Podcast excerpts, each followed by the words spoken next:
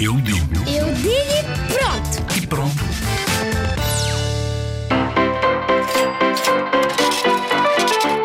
Os impostos são o dinheiro na carteira para, nós, para depois os pais comprarem as coisas que precisam.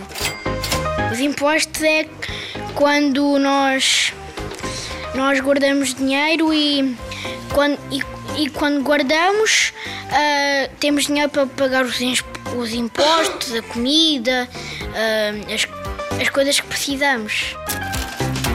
Os impostos são quando alguém leva dinheiro, hum, por exemplo, hum, para o supermercado é para comprar fruta, legumes e o que é, que é preciso para alimentar.